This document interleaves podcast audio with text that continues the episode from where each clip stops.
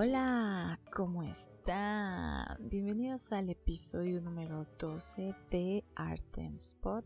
Qué bonito, qué bonito que estamos grabando el día de hoy. Hasta que me digné. Perdónenme la vida. Yo sé que a ustedes les vale un pepino, pero todos no les cuento, he estado un poquito ocupada, entonces no me había hecho el tiempo, pero ya estamos aquí. Ustedes no se esperéis, a lo mejor me tardé más de la semana, pero va a haber un podcast, eventualmente. un episodio más bien, no tanto un podcast. Ok, como ve que hay gente nueva, aquí les voy a dar toda la variedad de plataformas en donde pueden escuchar este podcast. Entonces, ahí les van. Es Anchor, bueno, escribe anchor.fm, Breaker, Podcast, Radio Public, Spotify, Overcast y Google Podcast. Son siete, cualquiera de esas puedes encontrarlo como Art and Spot. Y ahí te puedes ¿cómo se dice? Suscribir o bueno, darle a seguir, no sé. El punto es que te puedes picar ahí para que te aparezcan cuando hay episodios nuevos.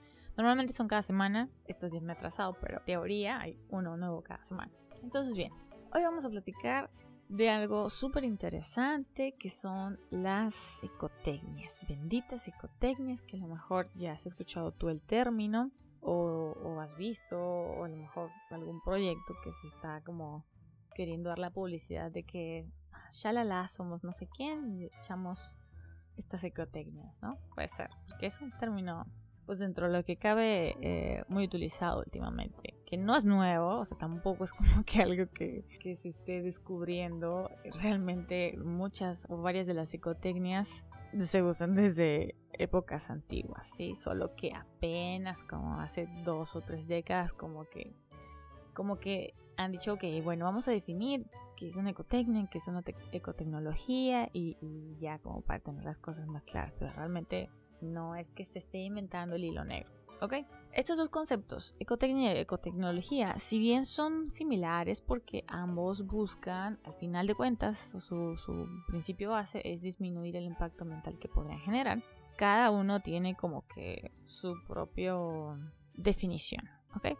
Entonces, bueno, ¿la ecotecnología qué es? La ecotecnología, perdón, luego se me lengua la traba, es, digamos, la fusión, la parte donde está la ciencia aplicada, ¿sí? Toda la parte tecnológica fusionada con la ecología, en donde desarrollan pues diferentes artefactos, dispositivos, elementos que nos permiten a nosotros precisamente disminuir ese impacto ambiental, ¿no? O hacer ciertas estrategias para disminuirlo. Y la ecotecnia entonces, ¿qué chingados es? Pues es simplemente eh, cuando ya se utiliza eso, se aplica, se hace una instalación, toda la serie de estrategias que pueden ir desde diferentes ámbitos, o sea, no nada más se utilizan en el doméstico, o sea, en una casa, habitación, puede ser también a nivel industrial, a nivel comercial, a nivel agrícola.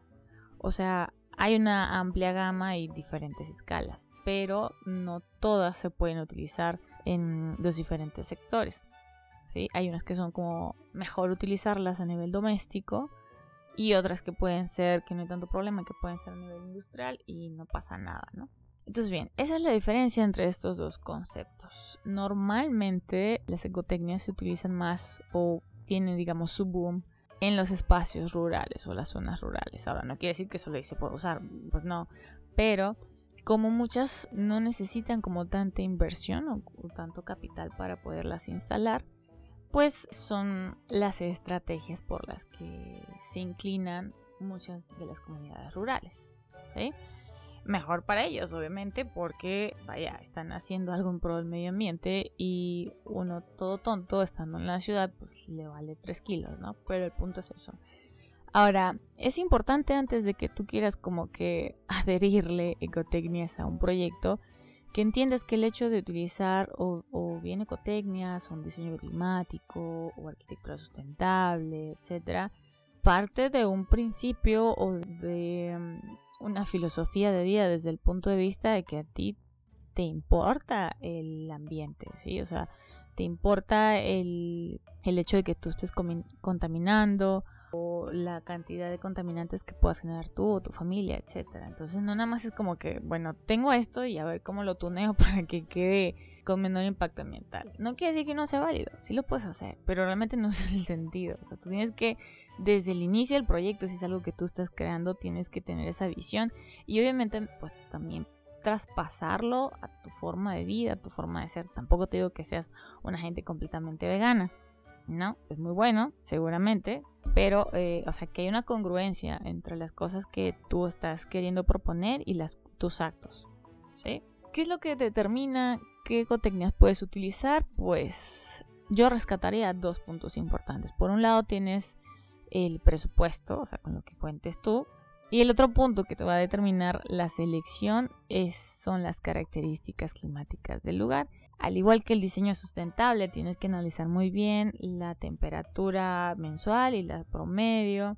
O sea, anualmente tendrías que revisar los, la orientación, o sea, la dirección más bien de los vientos dominantes, la cantidad de vientos dominantes que hay, los meses en donde hay más presencia, eh, ¿qué los porcentajes de humedad, cómo se comportan mes a mes la cantidad de radiación solar, cuánto varía, todos esos datos tú tienes que tenerlos súper bien estudiados, porque va a ser como la base para poder decir, bueno, voy a poder aplicar estas ecotecnias y estas ecotecnias y estas ecotecnias. No nada más es como que, yo quiero poner un sistema de captación pluvial porque está cool y se supone que yo ahorro agua y no sé qué, y ni siquiera yo en dónde estás. Entonces es absurda esa inversión. Y seguramente, esto estoy segura, que vas a tener maestros necios que te van a decir, no, ponle una chingadera de estas, que porque no sé qué, y shalala. Ok, ajá, hay mucha gente que, que le encanta tener la razón. y bueno, tú siendo estudiante estás a la merced de tus maestros, no pasa nada. Pónselo porque el señor lo quiere o la señora lo quiere. Pero toma en cuenta, o sea, es una persona consciente de que eso está mal, ¿sí? Entonces, para que tengas tú el criterio más allá de lo que te mandan a hacer.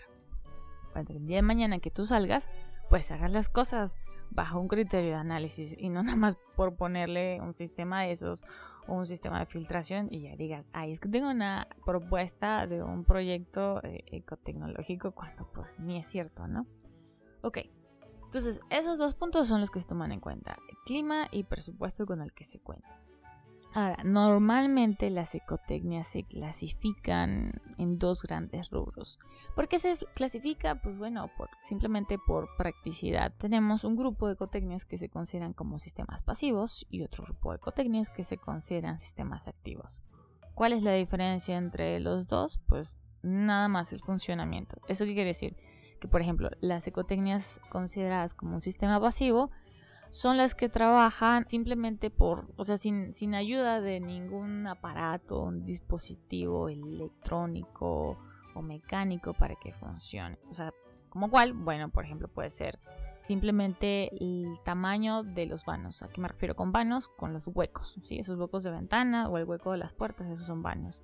Entonces, con un simple juego de donde tú localizas ya sea por el tamaño, la ubicación de esos vanos para las ventanas o las puertas, tú puedes crear suficientes corrientes de aire o acelerar la corriente de aire del interior, etc. Entonces, eso es algo, un sistema pasivo. ¿Por qué? Porque no necesitas, no estás poniéndole un ventilador, sino simplemente es con el único juego de la propuesta de vanos que te permite a ti generar esos efectos.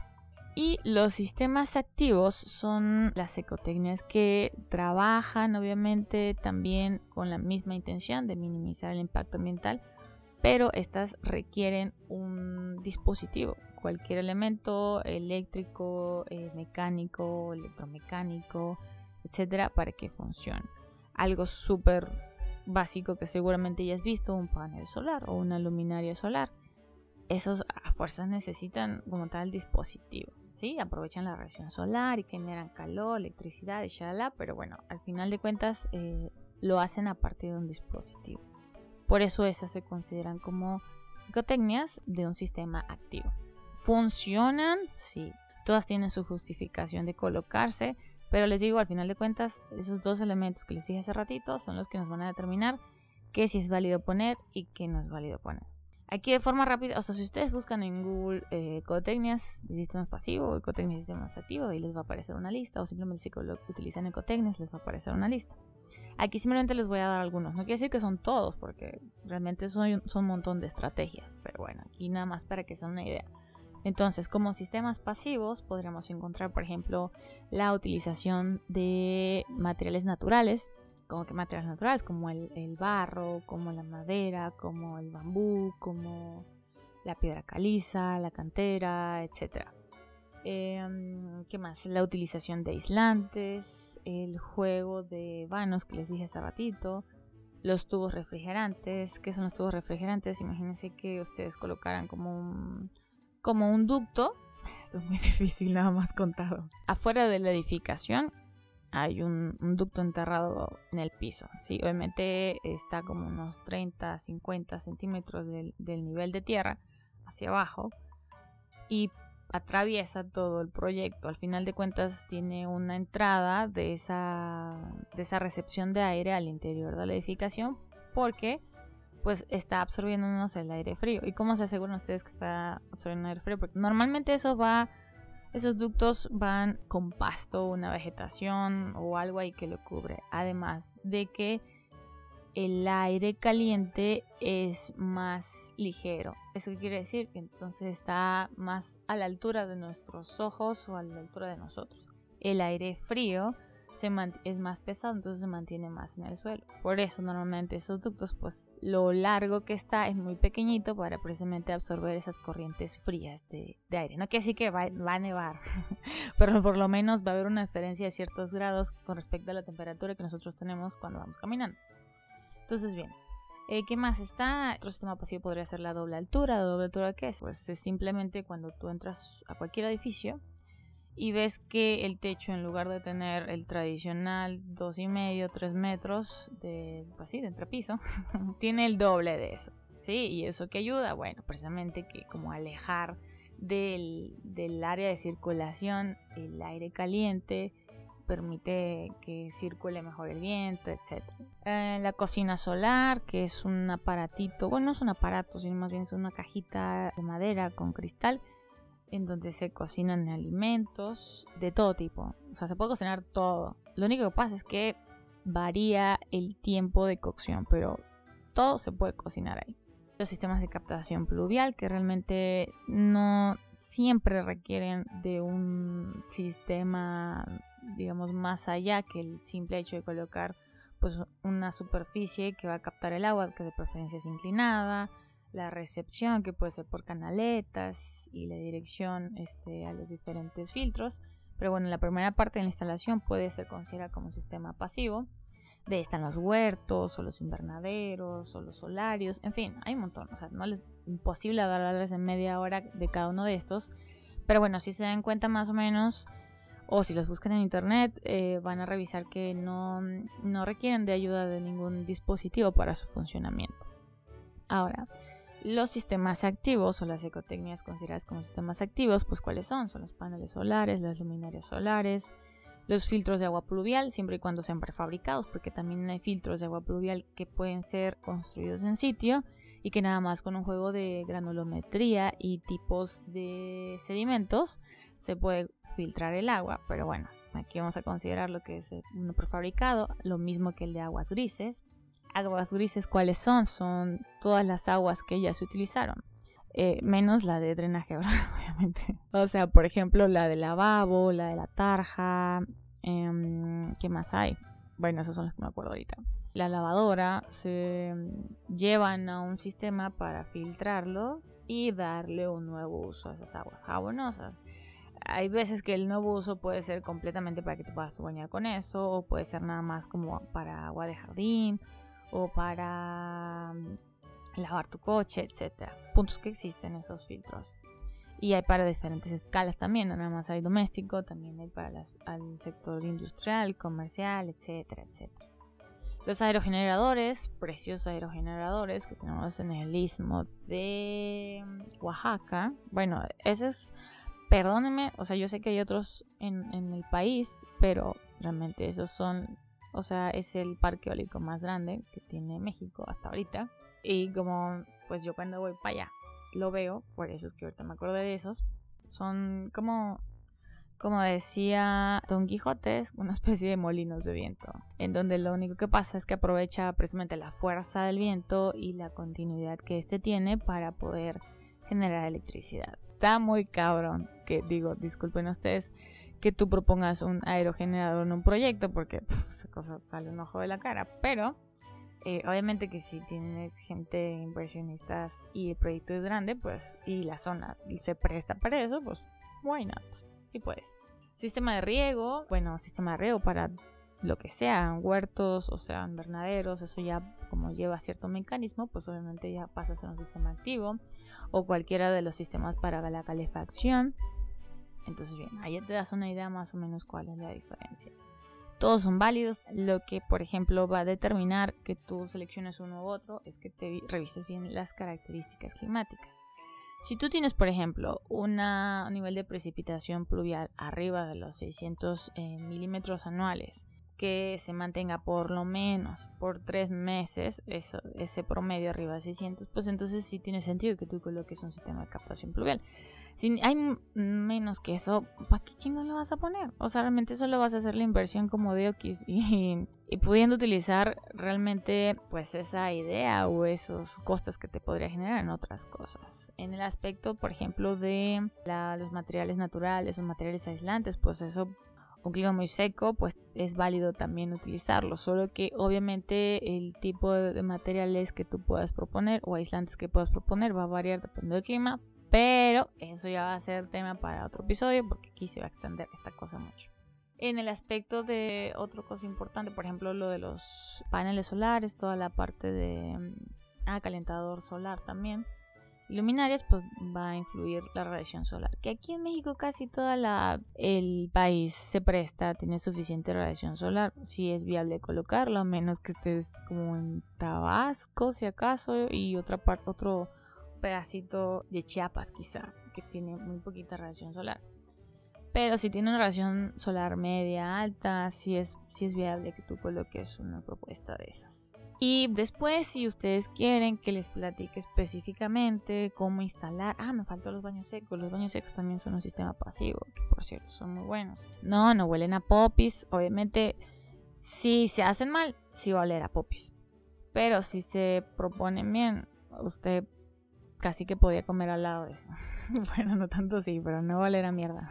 si tienen alguna duda o quieren saber cómo específicamente cómo instalar alguno o qué hay que considerar, pues ya me, escriben al Instagram de arten.anielapj y yo ahí checo todas sus dudas, comentarios. Ahí también subo videos más cortitos. Bueno, esto no es un video, ¿verdad? Disculpen ustedes. Más cortitos, pero eh, también les les respondo sus dudas de una forma un poquito más práctica, porque son videos cortitos, pero sí. Entonces, la recomendación de hoy es. Hay uno que me gusta mucho que es de Alison G. Se llama Manual de Diseño Ecológico en Arquitectura. Eso está bastante completo porque te da un montón de recomendaciones de lo que tienes que considerar, de estrategias para cada una de las ecotecnias, desde, o sea, tratamiento de residuos, captación del agua, aprovechamiento del viento, eh, generación de energía, o sea, está organizado así como por cada cosa que se puede aprovechar y está súper, súper completo. Definitivamente las mejores recomendaciones que les puedo dar. Y hay otro que de Silveiro Hernández que se llama Selección y Diseño de Materiales de Construcción. Es que Es que ni lo anoté, no le entiendo mi letra. Así de bien escribí yo. Y, no, tampoco tengo el libro aquí como para leerlo porque ya lo metí en unas cajas. Pero bueno, el punto es que ese libro también es bueno porque les da como mm, estrategias precisamente para hacer una selección adecuada de materiales para la construcción, de cual sea que sea el tipo de material. Entonces también es muy bueno consultarlo y espero que les sirva esto. Cualquier duda, comentario, petición, me avisan y yo lo platico. Cuídense mucho, pásenla bonito. Nos vemos en la próxima y chao.